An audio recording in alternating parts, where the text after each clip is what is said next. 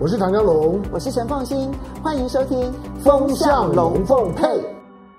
风向龙凤配，我是唐湘龙，我是陈凤新，我来带风向，我来跟风向。今天你晕头转向。最近风向最乱的就是海峡这一段了。嗯、台湾海峡的风向到底情况是如何呢？嗯、那么，其实这一段期间有几件事情啊，影响到了我们现在所谓的台海之间的现状到底是什么？嗯、有两件事情啊，是我们一开始要去讨论的，那就是呢，嗯，中国大陆已经很明白的说。没有海峡中线，这个其实之前呢，我跟唐湘龙在龙凤配里头，其实就跟大家提过，最近中国大陆的军机呢来的一个情况呢，是要凸显一件事情，就是中线已经不存在。那他们的外交部其实讲了这样子的话哦。那第二个事情呢，影响重大的是，那么呃，这个我国的外交部长吴钊燮。他在接受美国公共电视呃美国公共电台的专访的时候呢，居然很明白的说不寻求跟美国建交，这件事情出自于吴钊燮的嘴里，很让人意外。不过我们先来看一下这个有关于海峡中线这件事情。台湾是中国领土不可分割的一部分，不存在所谓的海峡中线。中方必将采取正当反制措施，包括针对有关个人。美方有关行径也将进一步损害中美在重大国际地区问题上的协调与合作，美方必须为此承担完全责任。中方捍卫国家主权和领土完整的决心坚定不移，反对任何外部势力干涉中国内政的决心坚定不移，实现两岸统一的决心坚定不移。我们正告美方，台独是死路一条，纵容和支持台独，注定要失败。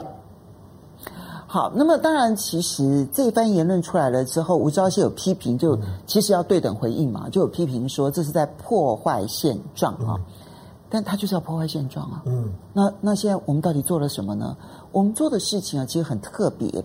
我们来看一下这一则报道啊。嗯、那我们现在，我觉得今天台湾的媒体真的是不及格到了极点了。嗯、其实吴钊燮呢，昨讲这一番话，他是九月二十号的时候呢，嗯、接受美国公共电台的专访。是，那昨天这个消息已经披露出来了。嗯可是呢，你看，从昨天中午一直到今天这个时候，我们其实没有看到台湾媒体在这件事情上面好好的报道，因为其实这是一个重大的一个事件啊。好，那吴钊燮说呢，暂时不寻求与美国建立正式的外交关系。本来其实，嗯，台美之间能不能建交这件事情，我想台湾内部没有多少人抱持着很高的期待。可是。你要主动的去说，哎，我绝不建交，我现在不考虑跟你建交。在美国有很多的声音都在寻求台美建交的可能性的时候，你去到了美国，然后公开的说我们不寻求建交，这一点，哎，如果是马英九政府时代的外交部长讲这个话，我告诉你，已经铺天盖地的卖国贼都已经出来了。当然，呃，因为刚刚我们看到的是是呃中华人民共和国。大陆的外交部的发言人汪文斌，嗯，你要注意到那段的画面，汪文斌在讲就海峡中线不存在，他不是在面对媒体提问即问即答的时候，他是看着稿子念哦，所以那是准备好的。那个换句话说，他不是汪文斌，你你你不要怀疑，就是说有没有可能只是一个发言人在在在记者会上面的随口的一句，就即席问答。他他不是，他是个调子，嗯、那个调子定了，就是外交部。就是说呢，今天北京的外交部呢，告诉你没有海峡中线，所以那可能也不是中国外交部的态度，嗯、它其实代表的是整个北京的态度。当然，第二个就是说，过去啊，你如果关注两岸的议题，大陆方面只要谈到两岸，谈到海峡，你什么时候看到过外交部发言？外交部不会讲话啊，一定是国台办讲话。对，但是这是为什么是外交部讲话？外交部讲话意思就是说，我不是讲给你蔡英文听的，我也不是讲给你吴钊燮听的，你不用在乎我讲，我是讲给国际社会听的。有道理。台湾海峡呢是一个国际水道，我今天告诉全世界，这里没有海峡中中中线，嗯，那我要在这个地方的活动，这是呢属于两岸的同属一个中国，主要台湾是中国的一部分，没有海峡中线，不要再跟我讲海峡中线。所以以后解放军要要在台湾海峡做什么事的事情，我过来那是刚刚好而已，我不来算是给你一点点的尊重。汪文斌的讲话，他的立场，他外交部的身份至关重要。你回头去看。大陆的外交部什么时候对台湾问题讲过话？只要他谈台湾问题，一定是对美国讲。对国际社会讲，所以他是讲给国际社会听的，不是讲给台湾听。其实这一点呢，中国大陆在这个拿捏上面呢，一直非常的注意，非常清楚，非常清楚。所以他们不但是呢，对台湾的事务，他只有国台办可以发言，外交部绝对不会去谈论，因为他认为两岸之间不是外交事务，不是国际事务，所以他外交部不会发言。甚至于包括如果台湾。不是陆委会来发言两岸之间的事务，而是由外交部来发言两岸事务的时候，他们其实都会很感冒的，他们都会很愤怒的，因为这一点的分寸。所以你刚刚提醒的是，这个发言背后的思维逻辑，其实可能比他说的话都还要来得更重要。是，他是准备好的，就是他是看你看到他是念的稿稿子念出来的，因为这么敏感的话，他不会是发言人。呃，随意说随口一一句的一脱口而出，不不是他，他是正式的一个立场，没有海峡中线。对，我们回到吴钊燮的部分，嗯，就吴钊燮呢，作为呢台湾中华民国的外交部长，他的讲话呢是很特别的。第一个就是说，吴钊燮当然他想要去回应呢北京的外外交部的讲话，这是吴钊燮当然会想做的。他希望两岸变成是外交部对外交部的讲话。那你外交部讲话了，诶，我逮到机会了，我当然从一个台湾的外交部长的或角色呢要回应你一下。那就说呢，这个就是说呢，忽视就是等于说忽略海峡海峡中的中线，无视海峡中线，那这个呢是会破坏现状。我觉得当然这个是对老百姓的讲话了，对国际社会的讲话，但是政治上面从来不是这样。我们之前。之前你看，我们谈防空识别区，谈海峡中线，最少远的不讲。从今年五月以来，我们几乎每个月都在提醒你，这个变化是很明显的。嗯，台湾海峡的现状已经打破。一个第一个开始看到的其实是防空识别区的西、嗯、西南角，这个已经是很明确了。第二个，其实在两三个礼拜，呃，在这个这两个礼拜呢，嗯、我们其实提到现在海峡中线，显然中国大陆就军队的角度来看，已经是不把海峡中线放在他们的这个范围之，就看作。他们的这个默契了，嗯，那就看到他们的外交部的这样子的一个回应，嗯，因为因为海所谓的所谓的现状，我们我们过去跟大家解释过什么叫做现状，因为蔡英文总统讲过维持现状，但是大家问他什么是现状，他都都都不讲，他说现状就是现状，现状就是这个样子，嗯，但是什么叫现状，他都不讲。我们曾经讲过，从台湾的角度，台湾的角度没有资格去谈现状，你一定是一个现状的妥协者。现状的配合者，因为你是比较弱势的一方，现状是要对方尊重你，你才有那个现状可以谈。一个现状背后代表的一套的在这个地方的活动的秩序，以及在那个秩序背后是一套的规则。嗯，所以当今天打破现状，就是原来的秩序没有了。嗯，也告诉你说，秩序后面那个那个规则变了。那规则，新的规则是什么？不知道。新的秩序会是什么样子？不知道。他可能用谈的，他也可能是用打的。总之，台湾海峡未来不是谈就是打。但当你不谈，那一定打。这个是是我的我的从一个政治上面的基本的认认知。吴钊燮在谈美国的部分呢，更好奇了。我我们今天早上听到的时候呢，你把他那个仔细的看完了之后，你吴钊燮显然就就是把台湾呢打扮成打扮成一个小三，是一个。非常识大体的小小三，你要知道他的讲话的那个那个逻逻辑，就是台美关系呢，现在是呢空前的好，嗯，就是我跟你的关系空前的好，但是我不要名分，我没有要求名分呢，我只要在你身边就就好了，你只要保护我，我要的你都给我就可以了。但问题是，这个小三拿不到房子，拿不到车子，然后专门在。就是付钱而已啊，这个是我们的认认知。从吴钊燮角度也不一定啊，他会觉得他要的都有拿拿到啊。萧美琴现在可以挂个挂个牌子，驻美大使啊。然后然后呢，就是你你会你会听到就是说，呃，不断的发表对台湾的这些的这些友好的言论。你看美国到现在为止对台湾的所谓的友好，都是嘴巴上的，嗯，或者派个人来你这地方走一走，领点出场费，或者呢叫你呢帮我买个买个东西，军军购呢你要呢照单全全收。没有给台湾任何实质的好处。嗯，美国对台湾一直都是用买空卖空操作。相反的，就是台湾做一个小小三是要倒贴的。嗯，来了一个呢卫卫生部长，美猪全开。嗯，来了一个呢国务次次卿之后，军购全买。嗯，结果呢，当人家呢，你会发现。最就最近，因为陆陆续续呢，有有几个国会议员啊等等，谈到就是说，好吧，今天呢，如果呢美中对抗，因为讲话的都是共和党的议员，嗯，而且都是右翼的，嗯，不管是不管是参议员、众议员，嗯，全都是右翼的，而且都都都都是茶党的这种的背景，谈到就是说，好，那如果说呢，跟跟跟老公跟中国呢要继续对抗，最让他痛的方式呢，就是台美建交，嗯，人家九月十六号才刚讲啊。这个叫做 Tom Tiffany，当然，因为他们现在要选举啊，这 Tom Tiffany，因为因为众议员呢，今年是选举年嘛，众议员是全部改改选，四百三十五席，每个人都在竞选，你也可以把它当做是选举语言。他九月十六号才讲，你九月二十三号接接受美国媒体的访问，你就打人家脸，你好歹讲的委婉一点嘛，因为人家都已经释放出说可以跟跟台湾建交，我从来没有看到过哪一个外交部长说不要跟人家建建交的。嗯，吴吴钊燮是第一个，你是外交部长，而且他不是说面对台湾的媒体说不寻求，而是他去面对美国的媒体说，哎、嗯，我们不用跟你们建交，所以你们也不用努力了。嗯、这件事情最奇怪的点就在这边，因为你看到美国政界，其实现在正有一批人想要促成台美建交，嗯、坦白说，能不能成功，其实几几率高不高？也不敢讲，因为现在当然蓬佩奥啦，呃，川普啦，可能这些有一些很多各式各样的一些这种奇奇怪怪的想法，也许他们可能真的到最后十月惊奇，台美建交，你也不能完全排除说不可能。嗯，但问题是，吴钊燮确实像你说的，他是第一个公开说不寻求建交的外交部长，而且是在对方的政治人物拼命的递橄榄枝说，哎，我们可以考虑建交的时候，他突然说。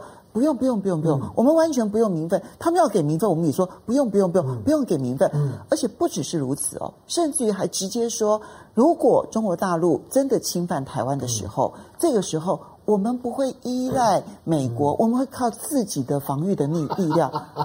他他在这番表态是什么意思啊？好，就是我说很少有一个有一个外交外交部长啊，就是说呃，尤呃尤尤其是。主要是你的，是你的军事的隐形同盟，嗯，然后呢，如呃，当然我们并不是说呢，你说要美国就会跟你建交了，美国都要考虑很多。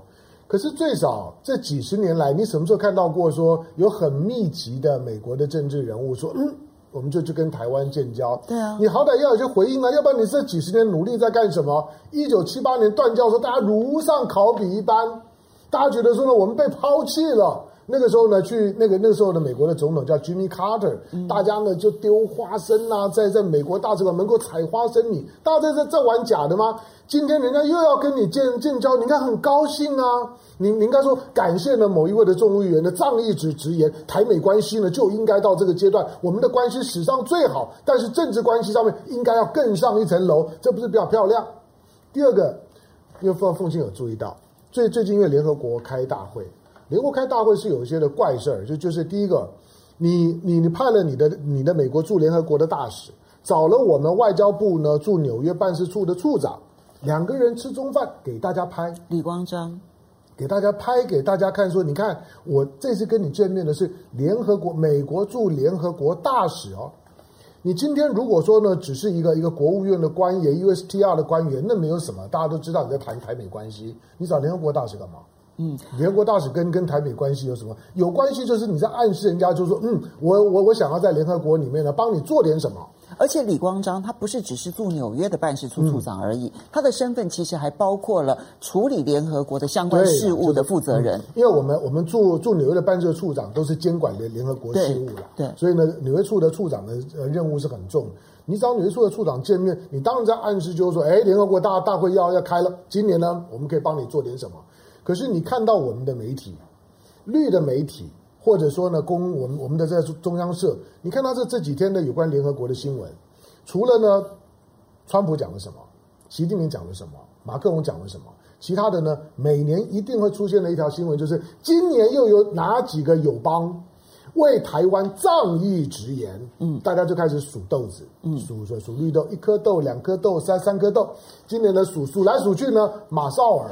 帛琉，然后呢，今年呢，巴拉圭，然后呢，告告诉你说呢，洪都拉斯呢，连续第五年没有讲话，当我听到马绍尔跟帛琉的时候，我就就不想往往下面听了，因为我告诉你，马绍尔跟帛琉严格定义起来，它不算国国国家，它到现在为止，它的领空呢是美国专用的。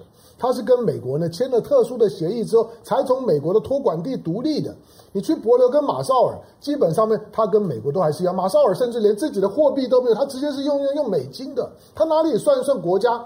这些呢，在联合国里面为你的发言，如果我们都要回头交提妻妾，告诉国人说，你看今年呢又有几个友邦帮我们讲话，那些不算是友邦，他连邦都算不上。嗯，重点是说，那你为什么没有没有没有提到，就是说？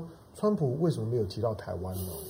一句都没有。川普你，你你知道他他讲多久的话吗？讲了八分钟。嗯，八分钟，你知道很短了，八分钟。对因为因为每个每个每个国家领导人都分分时间嘛。他讲了八分钟，八分钟大家知道从头到尾都在骂骂中国。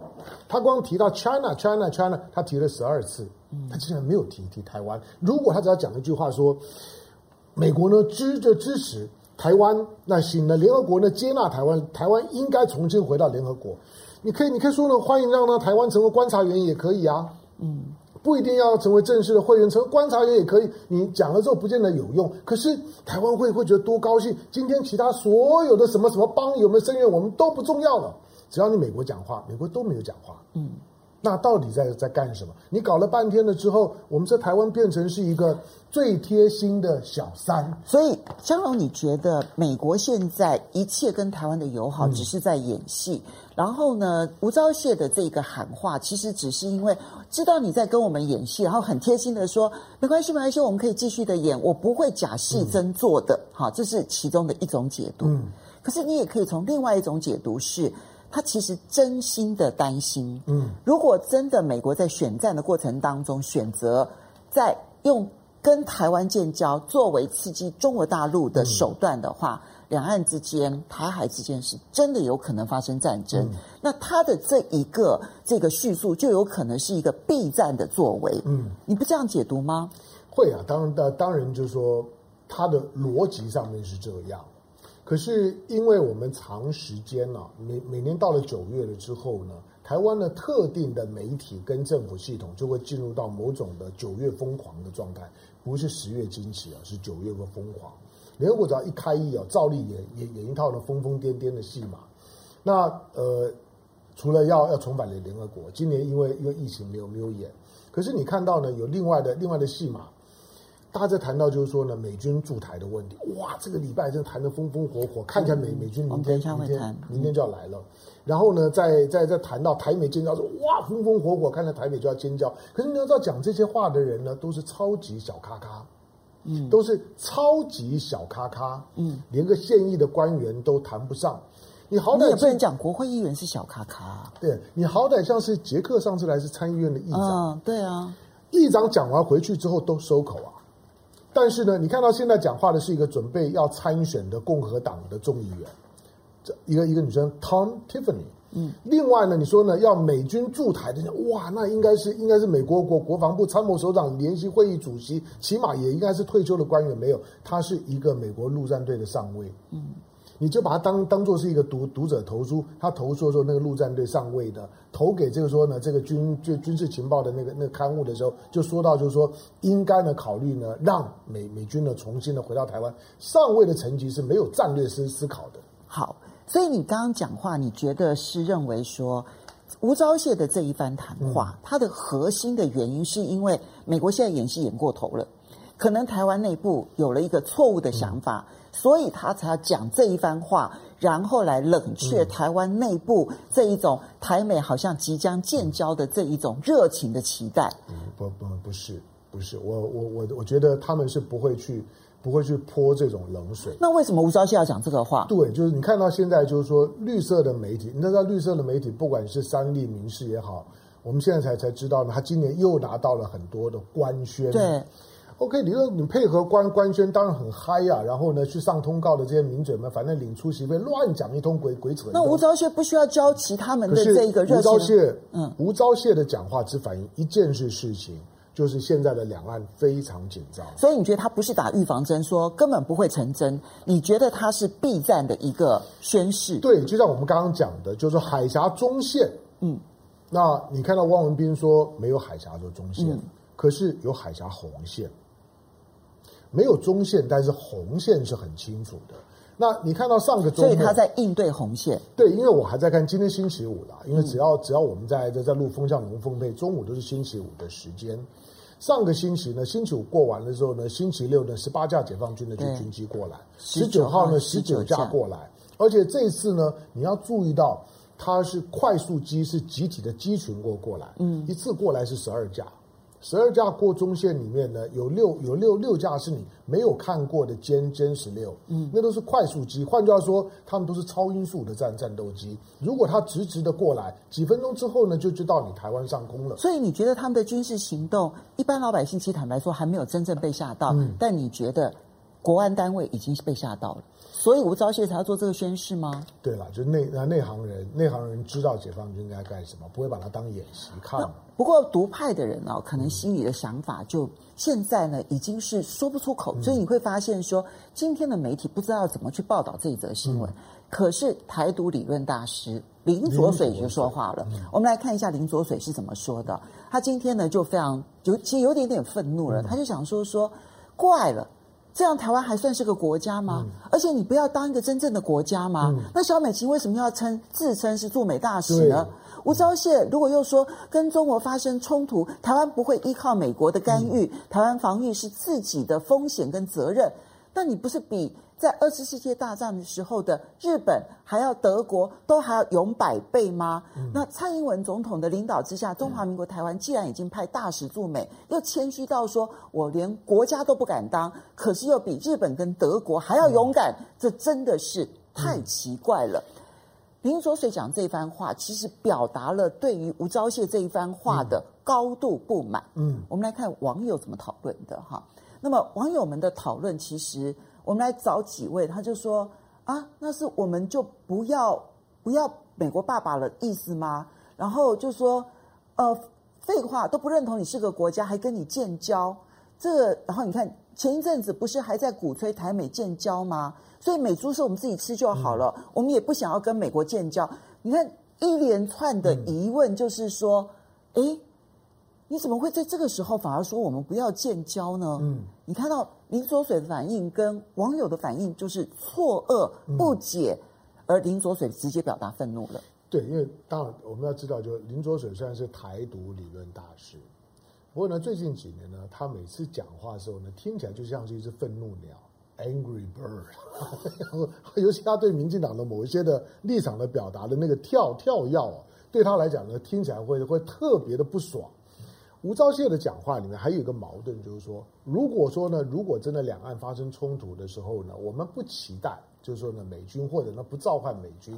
那请问你，当解放军呢在在东沙岛附近军演的时候，你为什么半夜呢叫你的发言人出来开记记者记者会？没错，没错。你叫你叫发言人半夜出来开记者，八点钟国防部开记者会，说明当地情况，我能理解。你外交部在干嘛？嗯、外交部紧跟着开记者会，向国际社会召召唤。所以你看，解放军过来了，你你那是在向国际社会在呼救啊！大家听得到说，你们要注意这这件事情，解放军来了。你如果你真的觉得你自己要处理，你跟解放军半夜呼救干什么？半夜呢，外交部、国防部开记者会，跟早上六点钟听到战机飞飞过台北天空的感觉是一样，很恐怖啊！嗯，你们最近常常干这种很恐怖的事情。早上呢，六点多战机飞过去，重型的直升机呢往横山指挥所飞。蔡英文呢，下午呢装可爱说那个是 morning call，然后呢，你半夜呢，你你开你开记者会，开完了就告诉我们说，如果发生战争，我们自己应付，那你就不用开记者会了嘛。外交部常常在做很多呢自相矛矛盾的事情，这个呢会让老百姓呢无所适从。嗯，所以我们回到刚刚网友的反应啊，您请看一下，就是最嗯、呃、旁边这一侧呢，嗯，有两位网友呢，嗯、他们就各自说翻译，嗯。嗯翻译的第一句话，哈，等一下我们再看一下那个网友的反应的那个 CG 啊。嗯，你看网友的反应呢，翻译他们有三句话这样子。第一句话是说，不是他不肯，是我不要哦。嗯，你看到最右侧的三句话哈。然后第二句翻译是说，嗯、现在太危险。嗯，第三句翻译是说，啊，就是美国不肯建交。嗯，其实大概就是这两个解读，一个解读就是反正是不会成功的。嗯，那第二种解读就是，其实现在非常危险。